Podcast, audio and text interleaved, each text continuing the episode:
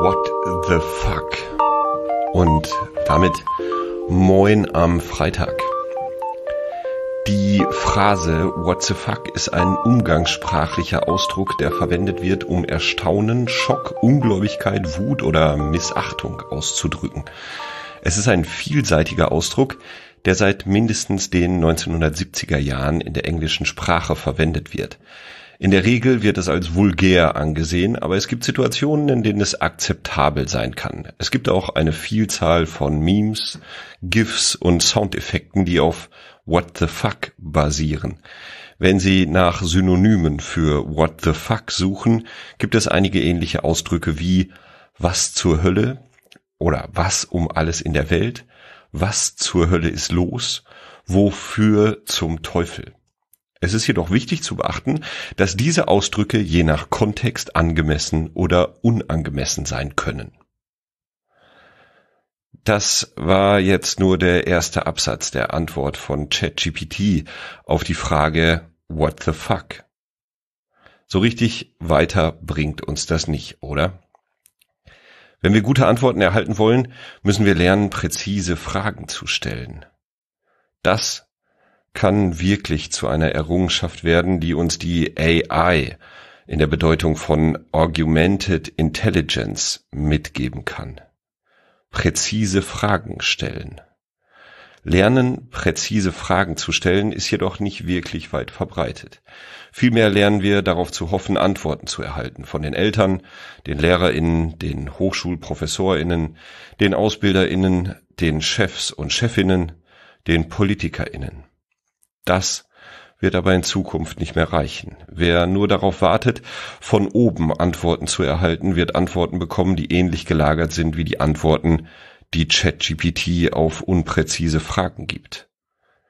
Daraus folgt, dass wir auf vielen Ebenen beginnen müssen, unsere Systeme, in denen wir uns bewegen, anders, neu, besser zu denken und zu machen. Nur ein kurzer Blick auf verschiedene Bereiche. Das Bildungssystem als der in meinen Augen größte Hebel zur Gestaltung einer zukunftsfähigen Gesellschaft muss sich radikal wandeln, weg vom Kontrollieren und Abprüfen vorgefertigter Antworten hin zu Co-Kreation und dem Stellen präziser Fragen. Das Politiksystem muss sich wandeln von einem permanenten Gegeneinander hin zur Arbeit an gemeinsamen Lösungen, die unsere Regionen, unser Land, unseren Kontinent und unsere Welt langfristig überlebensfähig machen. Das Wirtschaftssystem muss sich ändern von einem auf permanenten Wachstum ausgerichteten Kapitalismus hin zu einem Wirtschaftssystem, dem es gelingt, weniger, aber besser zu produzieren, um damit nachhaltige Möglichkeiten von Arbeit zu schaffen, die die Menschen wirklich, wirklich tun wollen.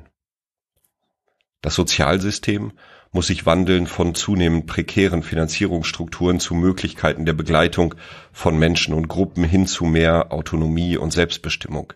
Die Gestaltung nachhaltiger, echter Wirksamkeit muss in den Blick rücken, anstatt die Beantragung des nächsten, ach so innovativen Projektes. Wahrscheinlich fallen dir auch viele Punkte ein, an denen tiefgreifender Wandel, an denen echte Transformation ansetzen muss. Aber wie sehen präzise Fragen aus, die man stellen könnte, um weiterzukommen? Ich greife nur mal die Sozialwirtschaft heraus. Eine Frage, die mich gerade beschäftigt, ist folgende.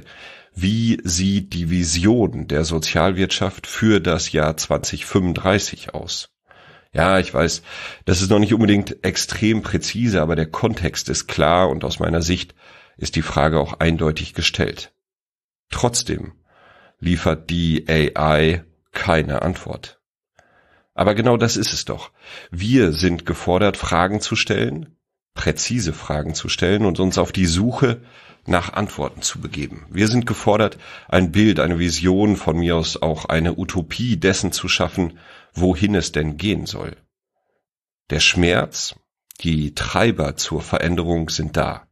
Spätestens dann, wenn wir Menschen mit Behinderung aus ihrer Heimat reißen müssen, Kindern keine Unterstützung mehr anbieten können, zu pflegende Menschen im besten Fall noch satt und sauber halten können und mehr und mehr Einrichtungen aufgrund des Fachkräftemangels schließen müssen. Stell dir einmal vor, du kannst mal so richtig ausschlafen bis 2035. Dann wachst du auf und merkst, dass sich etwas wirklich verändert hat. Wie sieht deine Welt aus? Wie sieht deine Vision aus? Wie fühlt sich das Bild an, das sich dir zeigt, wenn du an die Zukunft im Jahr 2035 denkst? Und jetzt ist die Zeit, rauszukommen aus dem Hamsterrad des immer weiter hin zur Arbeit an der Realisierung deiner Vision. Ach ja, und äh, schöne Fastnet, so sagt man das hier unten, auch wenn ich irgendwie eher karnevalssozialisiert bin, aber das ist was anderes kurz zum Ende des Newsletters ähm, der Blick auf den Blog. Da habe ich passend zur Frage What the fuck vor einiger Zeit mal einen Beitrag geschrieben, der danach fragt, ob das mit diesem New Work eigentlich aktuell angesichts von Krisen und Co. überhaupt noch passt.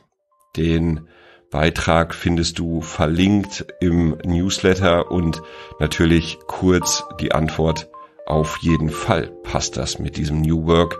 Wann, wenn nicht jetzt? Dann will ich noch darauf hinweisen, dass es im Workshop Grundlagen der Gestaltung selbstbestimmt agierender Teams noch einige Plätze gibt, die gerne gebucht werden können. Dieser Workshop findet vom 28. Äh, am 28. Februar von 8.30 Uhr bis 11.30 Uhr statt. Und dabei geht es um die Möglichkeiten und auch die Grenzen, die gerade für soziale Organisationen mit der Gestaltung selbstbestimmter, äh, selbstbestimmt agierender Teams einhergehen. Den Link zur Anmeldung findest du entweder auf der Website oder eben auch im Newsletter. Und zum Stoff, den ich dir immer äh, mitgeben will, gibt es heute eine Buchempfehlung, die ein kleines Weihnachtsgeschenk für mich war, nachdem mein Vater es bereits gelesen und mit Anmerkungen versehen hatte. Das Buch Demokratie braucht Religion lässt schon vom Titel aufhörchen oder kurz What the fuck.